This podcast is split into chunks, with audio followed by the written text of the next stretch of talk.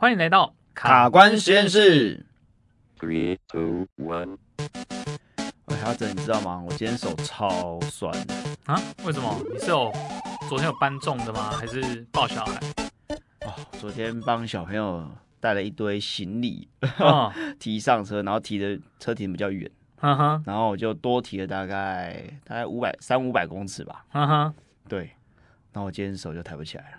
这么 哦，这么夸张吗？小朋友的东西而已。对啊，因为你小朋友的东西是小朋友的东西又杂又多哈，你到时候生日就知道了。哦、这么夸张？对啊。好啦，其实这种问题啊，我觉得很多男生可能都曾经有体验过，不只是什么。嗯啊，帮小朋友背东西啊，可能今天陪女朋友啊，或是陪妈妈出去 shopping 的时候，跑过公司嘛，你都会看到男生周年庆，对，就是哦，左边四袋，右边五袋之类这样子，嗯、或者出国、哦、出国旅游有没有行李箱？对对对，帮家人们背包包啊，帮男女朋友们背包包拿东西干嘛的哇。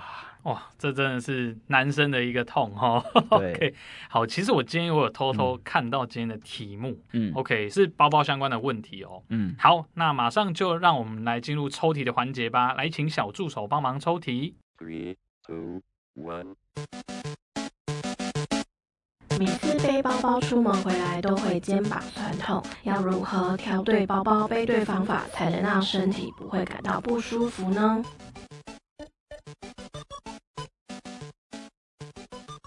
哦，讲到这个包包，其实真的很多东西可以聊诶。我自己是都背后背包啦，如果说平常办公啊，里面可能要放一个，我电脑比较大，我是十五寸的电脑，所以其实还蛮重的。对，所以如果真的不是用后背包的话，我可能会觉得背起来没有那么舒适。对啊，我最近才刚买包包而已。哦，我才刚淘汰了一个，我才背了三个月就坏掉的。三个月？对，就是我买那种便宜货网购，然后看起来功能超猛的，然后 就那种一一一的时候去买的。OK。对，然后就是买了背了一个礼拜之后，就开始有地方破掉。哇，那然后哇，然后就 对对对，就是有些背背包功能看起来哇，什么五花八门很多，嗯，防水透气、防盗什么哇哥都写上去了，嗯嗯嗯，然后价格又很很漂亮、很舒服，对对，然后哇，真的是便宜没有好货，嗯，就后来我就开始研究，哎，我要这个 A A 功能，又要 B 功能，又要 C 功能，其实最后价格就不是我要的。Okay. 就叠上去了。对，所以在其实我们在选包包的时候，就要变成要取舍。嗯，如果你价格带已经锁定好的时候，你就必须要去取舍。哎，我有了这个减压背带的话，我可能就要舍弃掉什么水壶的水壶带，或者舍弃掉什么一些收纳空间的。对，就是要去挑，所以我挑了好久。嗯，因为背包这种东西，它就是第一要符合你的身形，对，然后又要符合你的功能需求。嗯哼，对，所以那个东西背包包这种东西一定要是现场背背看，尤其你如果是要背重物的话，对，其实。如果没有现场背背看，那个身形版型不合哦，那这背了每天像在地狱一样。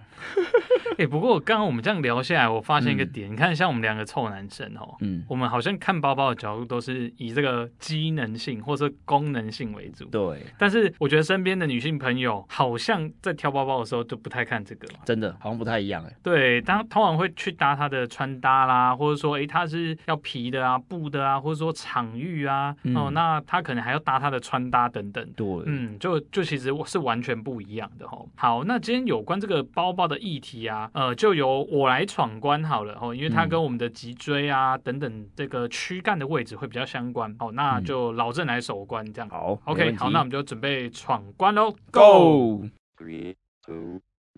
好，就像阿哲刚刚讲的，其实男生的包包可能大多都是后背包，但是女生的包包可能就有各种形式、各种款式，然后各种背法。好，那包含后背包、斜背包、手提包，甚至侧背包，究竟该怎么选呢？而且我们在选的时候，到底要注意些什么呢？这一关呢，就由阿哲来闯关喽。嗯，我们讲这些背包啊，刚刚有提到后背的嘛，然后有斜背的嘛，有侧背的嘛，嗯、那还有一个手提的。对，如果就我自己来列一个顺序好了，嗯、如果今天我们先撇除这个外观哦，OK，、嗯、我们今天 先不讨论外观、穿搭、时尚这些问题，我们就从比较生物力学以物理治疗师观点出发去讨论这些包包。嗯，好，如果以优先次序的话，我第一首选当然是不背包包。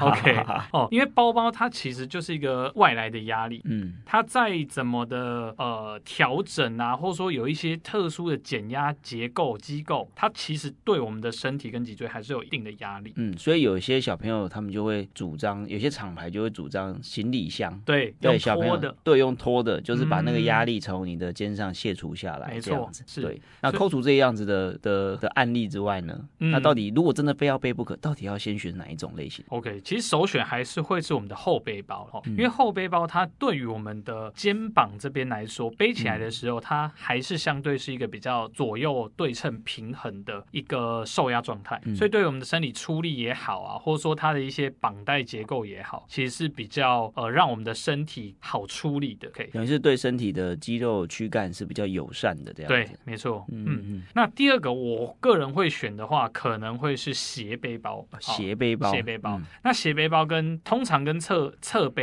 很多包包是两种功能都可以嘛，可以侧背也可以斜背。那我会推崇比较推崇斜背的理由，是因为斜背的时候，因为我们跨过我们的呃身体是走一个斜向，嗯哦，比如说我们背在左肩，这时候你的包包通常会落在你的大概右边口袋这个位置。好，这个呃包包固定在身体的方式呢，其实会让你在走路行走的时候，诶，包包比较不会有那种要滑掉的疑虑。像大家不知道有没有一个经验是背侧背的时候，比如说我们背在右肩，好，嗯那这个时候我们可能在走路啊，或者一边在买东西干嘛的，诶，你可能走着走着不小心，一不小心它就往外滑滑出去。然后就要一直耸肩。，对，你就开始耸肩，用手去勾啊，用肩膀去、嗯去耸一下。嗯，对，这个反而会对于你的身体啊，会额外的造成一些肌肉的出力哦，或者说更不对称的一个代偿。嗯对，所以如果就稳定性来说，斜背包我认为是它在身体上是比较牢靠一点点的，不会嗯掉。即使他说都是两个都是不对称嘛，但起码它比较稳固，所以它不会造成太多你需要额外代偿的一个力量。嗯好，那最后就是手提包。好，嗯手提包也不是说它真的不好，而是说其实我们就以包包的功能性啊，如果是要负重的话，里面要装比较有重量的东西，嗯我们还是会希望用身体比较大的关节跟肌肉去负担这一些呃重量。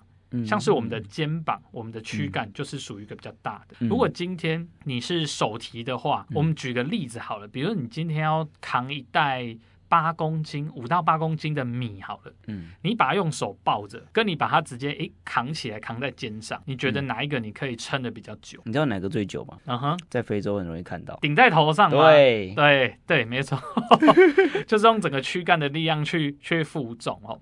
手提其实也不是说它真的不好，是因为它用到的肌群其实是我们手部，然后前臂这些比较小的肌肉，所以它也会比较容易疲劳一点点。哎，所以你这样听起来，阿哲在讲挑选的重点就会是越靠近你的中轴线的，是，或者呃越对称的。对就是如果没办法靠近中轴线，那至少要力求对称。对。对，所以大概的大原则会是这两个，是这样子吗，？错没错。OK 嗯，那如果就在呃来论这一些包包，可能要我们刚刚讲的是个优先次序嘛，嗯就如果你今天是哎这几个包包哎你都喜欢，然后都有考虑的时候，那我们的次序性会是这样挑。好，那我们就来一个一个去讲说它挑的时候的一些点是什么。嗯好，以手提包来说，我的一个最佳建议就是你不要挑太大的手提包，你让你的手提包的 size 尽量是小一点。嗯理由是你就装不了太重的东西，对于你手的负担就会比较小。那一般手提包我们可能呃以功能性来说，只要能放出门三宝，手机、钱包、钥匙，嗯基本上就 OK 了嘛。是 OK 好，所以我们其实手提包的话，你只要它有一个好提的握把，然后呃不要太重的或者体积太大的一个设计，其实就是我觉得是还不错。阿哲提到这个点，我最近刚好有切身之痛。嗯哼，就我最近刚好买那个买那个垃圾袋，嗯哼，垃圾袋买台北市专用垃圾袋，是，然后我不小心买错 size，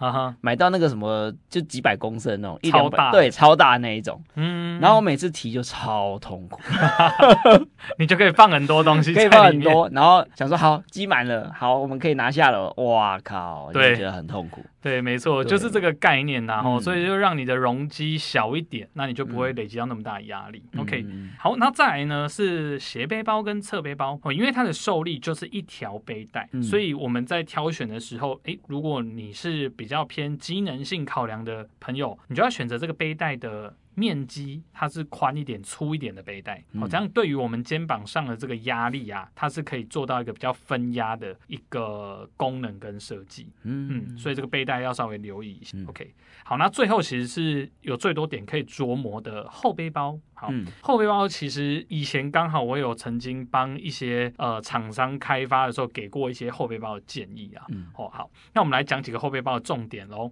OK，第一呢，其实我们希望这个后背包它的背板，背板是什么？嗯、就是你背起来的时候，嗯，你的背跟包包接触的这一块，它是要稍微有一个有一定的硬度的。嗯，像是有一些你会看到有一些比较户外品牌、登山品牌，它后面的背板是硬邦邦的这样子的一个设计。嗯，对，就有点呃贴合你的整个脊椎对，对背部那个曲线这样。没错，而且一定是硬的哦。嗯，嗯，OK，好，然后再来呢是你的呃背包的这个背带啊，两个背带有一些减压的设计，因为通常后背包它的背带都是比较宽的。嗯，对，那在上面你可能会有看到一些像是泡棉增厚或是。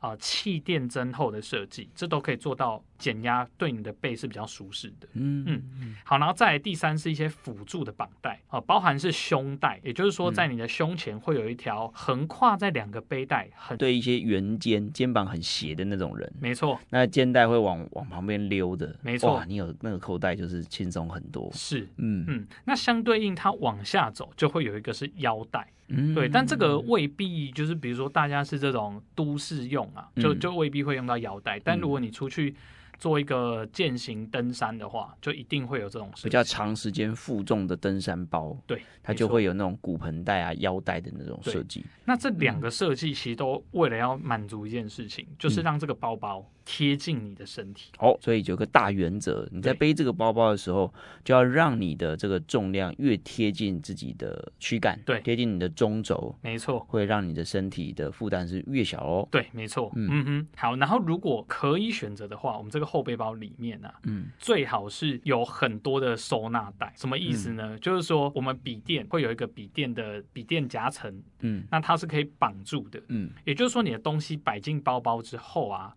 它可以被往背板的方向固定住，嗯，它不要是往呃可能拉链口或是包包正面那个方向倒，嗯，嘿，这个这个这种设计的话，其实都会是为了让这些重量可以靠近你的身体，让你的身体是比较省力，嗯嗯，对。那当然有关于包包还有很多东西可以聊啦。如果就结构上的话，我觉得就是这几个选择的重点会提供给大家。好，那以上就是我对于这第一关的一点小小的见解啦。好，好，那我们看第一关给过吗？不愧是阿哲，对女性朋友的需求很了解了。不对，其实是背对背包很了解，对脊椎很了解。是是。好，那接着我们进入下一关 哈。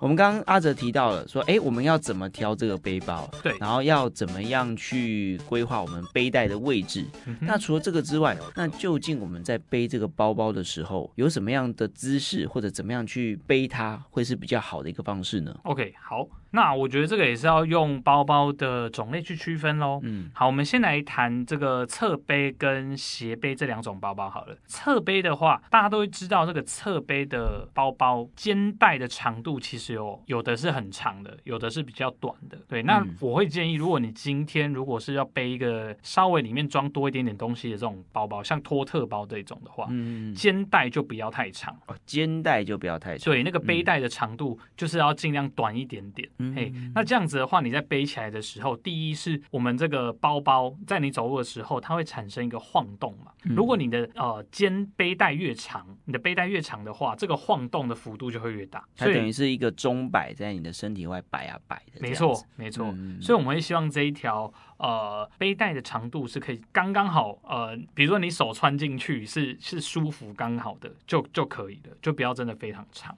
嗯，OK，所以尽量是让这个包包本体在你的腰腰际上方啦，不要真的长到说哇，你那个包包已经是掉到你的腰际线下面这么长的包包。哦，所以有个大原则就是，当你把这个背包背上去的时候，它坠下来的这个重量应该要落在你的腰际线上方。对，这是比较理想的。没错。嗯，OK。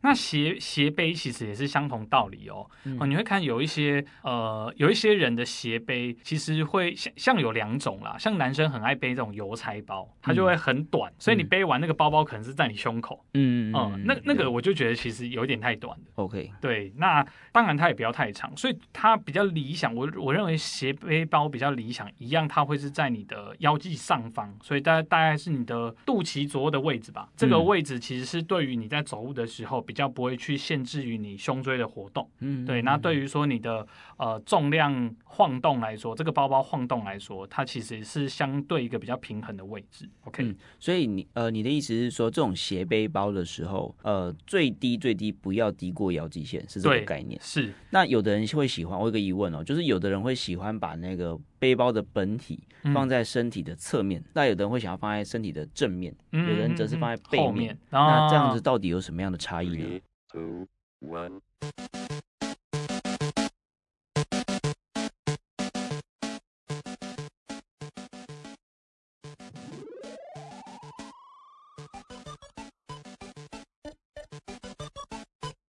我先确认一下哦，你说的是那种男生的那种随身包，单肩随身包那一种？对对对对对，我讲的就是那种。OK，好。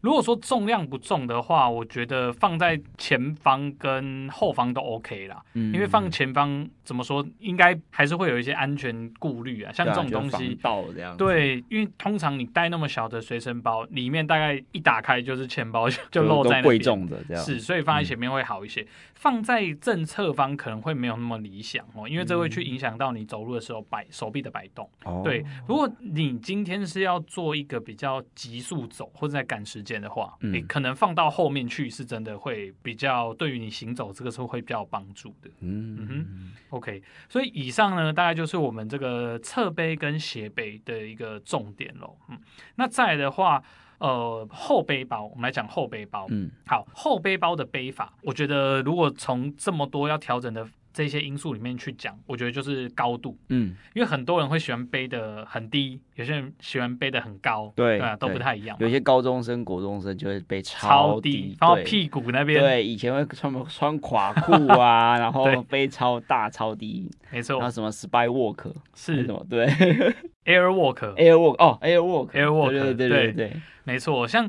包包的这个高度，我就会建议你一定要把它拉得稍微高一些些。嗯，呃，如果就一个标准来说吧，大概会是你的包包的最上沿，就是比如说通常会再有个提手的那个地方，嗯，它是可以刚好对在你的呃大概颈椎最后一节啦，我就是说你的肩线的那个水平线，肩膀的那个水平线。嗯嗯嗯哼，就包包最上沿的那个位置。对，因为包包有不同的大小，你如果说登山背包有的是很长的，所以我们用这个上沿去去做一个参考值。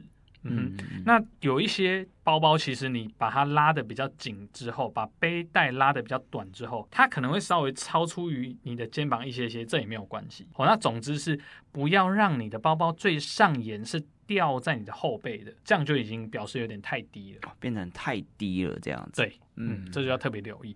那如果说你背的这个后背包，它是同时有肩带、呃胸带跟腰带的话，务必要把它系起来，然后把它拉紧，然后让你这个包包可以完全贴近你的身体。这就是呃，在背后背包的时候一个最大的重点。所以两个重点，第一个重点就是要确认它的高度，对，它的高度是不是啊？刚刚阿哲提到，就是你它的最上沿，呃，照理讲，照理讲应该是要切齐你的肩线的，对，对不对？然后在第二个就是说，要尽可能的让整个背包是靠近贴紧你的身体，贴紧你的躯干，对，让它很贴近你的身体的时候，它在动作的时候就不会有太多的摇晃。没错，好，那以上就是我的第二题喽。好，那我们来听听看，第二关我们给过吗？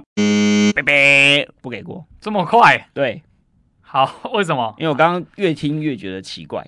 嗯哼，因为我觉得有一个我心中一个很深层的疑问，一直没有被触动到。那、啊、好，来，那给你问。Three, two, one. 因为刚刚好，我们一直在谈背这件事情，对，就是说我们背着东西，然后转，然后怎么调啊什么的。但是我们背背包一定会遇到一件事情，就是我想每天大家都遇到，你要拿家里的钥匙的时候，你要拿一罐水的时候，你可能会需要拿包包或开包包。对，那你究竟要用什么样的姿势去卸下你的包包，会是一个比较不会伤到你的关节的一个方法呢？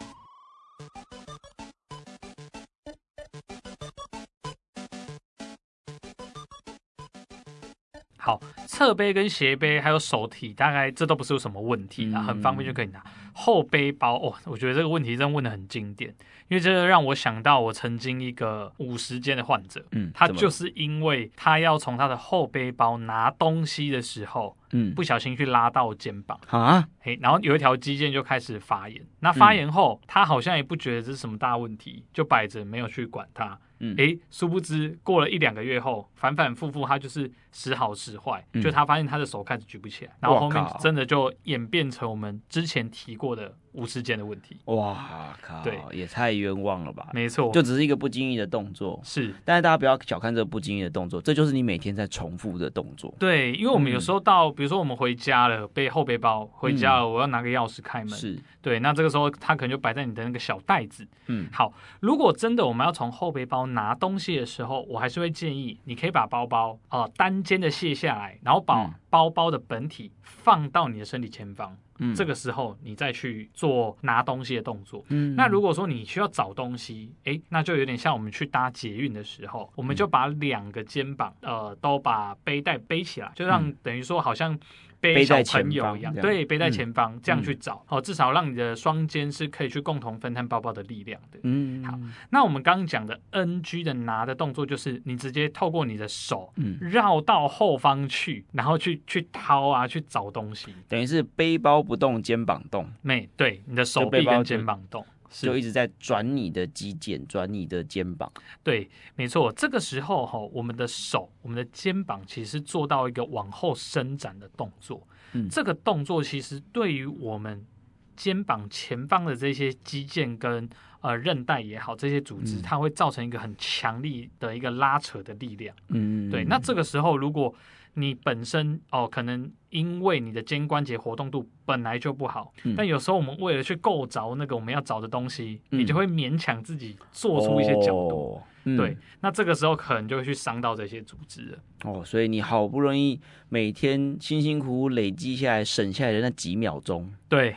就会带着你到洞悉见我们了。没错，对，所以真的，我们不要有时候想说这样比较快啊，比较方便，但其实没有哈，嗯、因为你这样子一旦受伤后，它后续会变成怎么样的一个肩膀伤害，那个是很难说的。嗯，对，所以务必，如果大家在把包包里面的东西要拿出来哦，或者你在找东西的时候，务必把包包放到前方，或是用前背的方式再去呃做拿包包或是找东西的这个动作。所以千万不要因小失大了哈，不要为了。省那几秒钟的时间，然后去扭伤了你的肌腱，没错，因为你根本不知道你哪一天肌腱的活动度是刚好比较差的。对，没错，对，嗯，好，那这一题我们终于可以给过喽。Yes，好，好，因为这个回答我很满意，因为有回答到我心里那种深层的那种疑问，这样子。好的，好，OK。那再进入我们第三关哈。Three, two, one. 第三关就是啊，哎，我们今天呃，如果已经不得已经在外面背了背包，然后背了老半天之后，像前前一阵子大家会出国旅游，对，然后一出国可能背小孩、背包包、背行李，哎，背完之后全身酸痛，嗯，然后尤其是肩颈特别的痛、腰特别的痛的时候，那这个时候呢，我们可以透过什么样的方式去舒缓我们肩颈跟腰部的这个不适呢？好。好，我们长时间背完背包之后啊，其实最容易不舒服的就会是我们的肩膀。这让我想起我近期的有一个学生啊，他跟着我蛮久的。然后他月初的时候，他到了那个西班牙还有葡萄牙那边去走朝圣之路。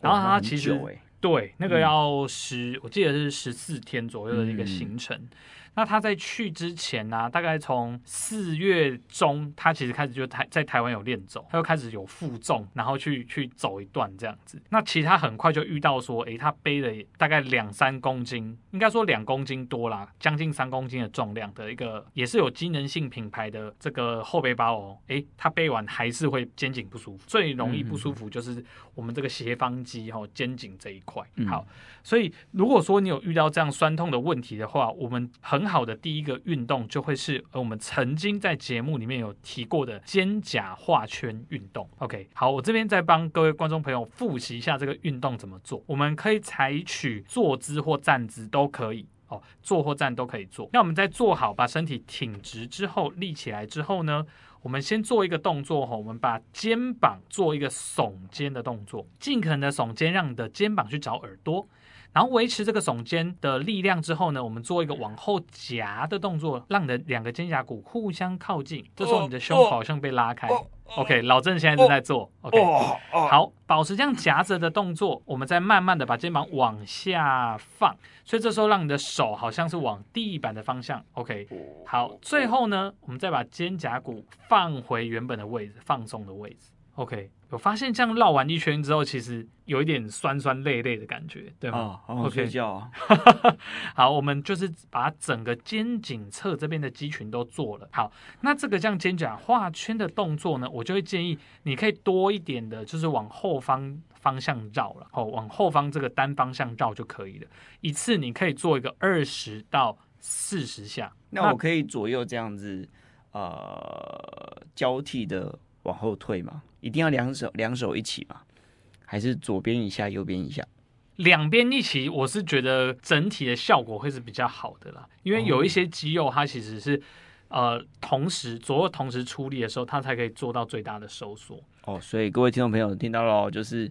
要一起做动作，对不要左边一下，右边一下哦，这样子你可能效果就会大打折扣喽。对，没错。嗯、OK，好，那再来我们讲第二个，第二个是呃，我们可以做一个胸廓，或者说我们前方胸肌的伸展运动。那这个理由是因为我们在背包包的时候，我们一直有一个重量把我们往后拉，所以这时候我们其实无意的都会做出驼背的动作。嗯。OK，那久了之后，你前方的胸大肌、胸小肌，它都会变得比较缩短、比较紧，所以我们可以做一些胸肌的伸展。那这个时候，我们可以采取一个坐姿或是站姿也可以。那把你的双手十指交扣，然后垫在我们的头部的正后方。对，好，那这个时候呢，把你的两只手臂往外打开，同时做吸气。哦。好，然后这个时候尽量把你的手往后打开哦，所以这时候你要去感觉到你的胸前有一点被伸展的感觉。好，然后嘴巴吐气，同时再把手臂慢慢的放松。我们不需要停留非常的久，那我们就可以连续的做这个动作。好，我们再一次吸气做扩胸，对，老郑现在做的很标准。哦，好，然后嘴巴吐气的时候，把你的手臂再放松回来。好，这个是属于一个让你的胸廓前方做一个比较动态伸展的运动。那我们这个动作呢，可以重复十次到十五次。嗯，好，那最后一个呢，是我们的胸椎旋转运动。我们在长期背了这个后背包重一点点包包之后，其实我们的胸椎它也会变得比较僵硬一些些，所以我们可以做一个胸椎旋转的运动。我们可以用刚刚第二个。胸肌伸展运动的那个姿势一样，十指交扣，手放在你的头部后方，维持手臂打开的这个姿势。好，我们可以在坐姿下做。那我们吸口气预备，吐气的时候呢，我们用胸口做主导，往你的右侧或左侧做一个旋转的动作。注意这个时候保持你的肚脐还是要保持在前方，指向前方，只有你的胸口转。好，然后吸气，我们再回到中间的位置，吐气再换到另外一边做旋转。我们在过程中确保你不要驼背，是保持脊椎挺直的状态哦。OK，这就是第三个胸椎旋转的一个运动。那我们可以左右各转十次。好，以上呢这三个运动就会是哦，如果你在长期有背包包、长长段时间背包包之后，你有一些身体的疲劳或僵硬，可以推荐给大家做的三种运动。哦，这三个做完真的是差很多耶。OK，舒服。我只各做了大概三四三四下而已，嗯哼，就觉得好像活过来了。嗯哼哼哼，对，我原本手很酸，然后肩颈很紧，嗯，然后胸口闷闷的，嗯，对，这其实都是蛮常见的一些背包包背久了或提重物久了之后的一些症状，尤其是最后面那一个在旋转我的胸椎的那个感觉，嗯哼，就是会连带让我觉得说，哦，整个背肌肉都被拉到，就是整个脊椎两侧都被。好像被舒展开来的那种感觉，对，没错。所以，那我想问一个问题哦，嗯、那像这样子的一个运动，如果今天是一个久坐的工作者，也一样可以练习吗？嗯、哦，也非常适合哦，嗯、也非常适合哦，因为其实久坐啊，跟背包包有一点点异曲同工之妙，它都是长时间维持一个姿势不太动。对吧？因为你背后背包的时候，其实你的肩膀躯干相对一个比较不动的这样的位置哦，所以像久坐的这样的朋友呢，也很适合去做这三个运动，去做到一些肩颈酸痛的舒缓哦。对啊，所以这样子，如果说各位听众朋友，你的工作形态是久坐的工作中 工作者，好，或者说你哎早上去背背包，然后要出差要跑业务，会背着包包一整天的工作者，哎、嗯，这这个训练呢都非常的适合你的脊椎的保养以及肩颈的这个保养哦。没错。好，这一题我觉得阿哲答的已经蛮完整的哦，有触动到我灵魂的深处了。好，这么夸张？对，那我们来听听看第三关给过吗？耶好，欧趴喽。OK，我们今天聊了很多有关于这个包包、选包包、背包包的问题。哦，那如果说各位听众朋友们对于啊，我们今天讲这个内容啊，还有不清楚的地方，或是你对于某一些包包，诶，它到底适不适合？呃，比如说符合人体工学啊等等的，欢迎在下方留言给我们哦。如果喜欢我们的节目内容的话，请帮我们在下方留言，并且给我们五星好评。以上就是我们的节目内容。我是物理治疗师阿泽，我是主持人老任，卡关实验室，我们下次见，拜拜。